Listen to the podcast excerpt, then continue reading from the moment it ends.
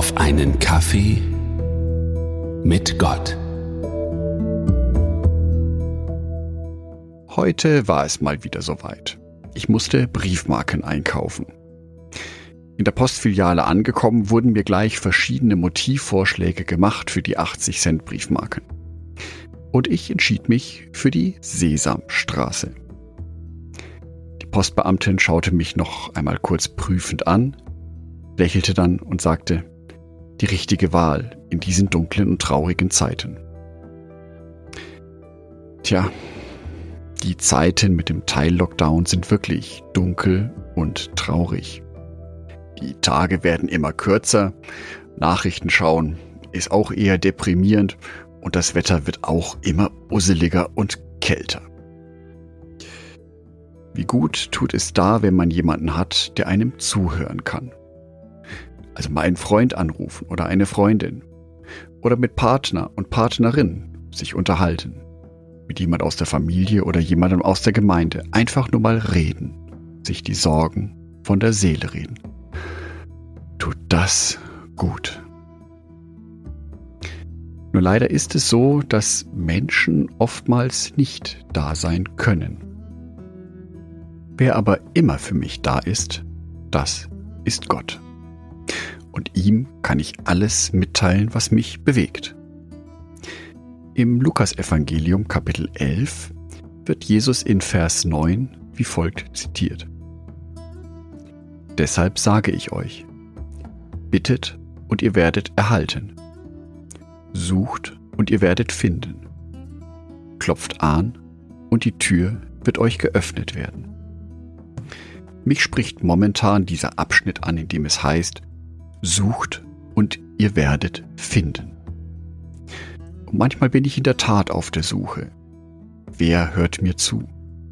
Wer hat wirklich ein vorurteilsfreies Ohr für mich?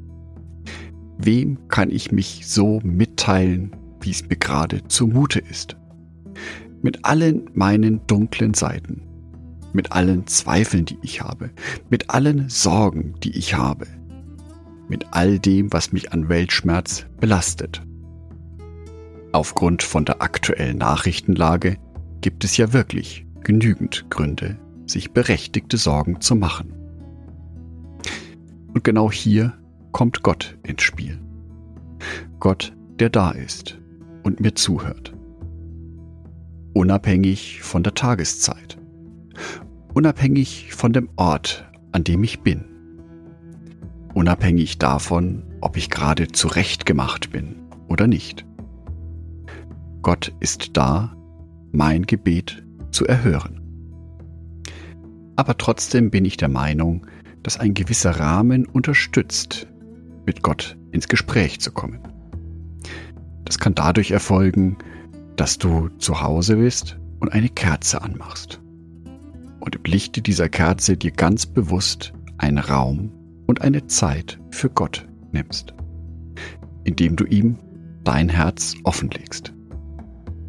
Vielleicht unterstützt es dich auch, mit Gott zu beten, während du spazieren gehst.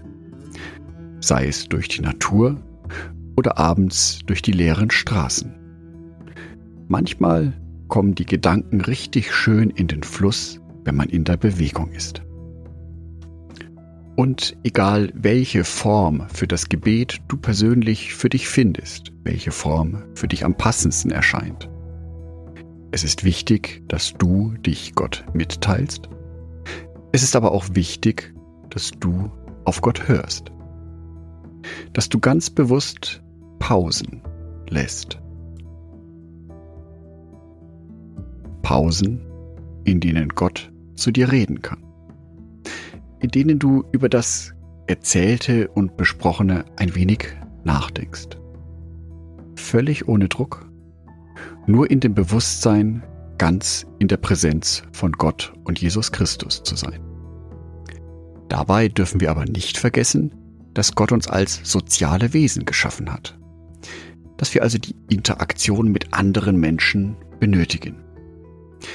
Und deswegen, wenn du deine Zeit mit Gott hattest, dann vergiss auch nicht, einen anderen Menschen zu kontaktieren. Sei es über WhatsApp oder noch besser über das Telefon. warum nicht mal wieder jemand aus der Gemeinde anrufen? Einfach so. Und fragen, wie geht es dir in diesen Zeiten? Und wenn es ein kurzes Gespräch ist, ist es ein kurzes Gespräch. Aber vielleicht ergibt sich ja auch mehr daraus. Und vielleicht könnt ihr sogar gemeinsam am Telefon beten. Ich wünsche dir, dass du einen Rahmen für dich findest, wie du mit Gott ins Gespräch kommst, wie du auf Gott hörst. Ich wünsche dir auch die Offenheit, dass du Gott alles mitteilst, also auch deinen Schmerz und deine Wut. Und ich wünsche dir den Mut, einfach mal einen anderen Menschen anzurufen. Einfach mal fragen, wie es ihm geht. Andacht von Jörg Martin Donat.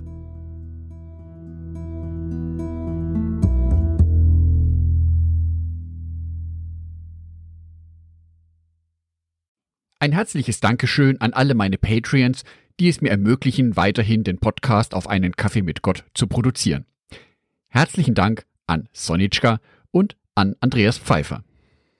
Auf Patreon kannst du mich bereits mit einem Euro monatlich unterstützen.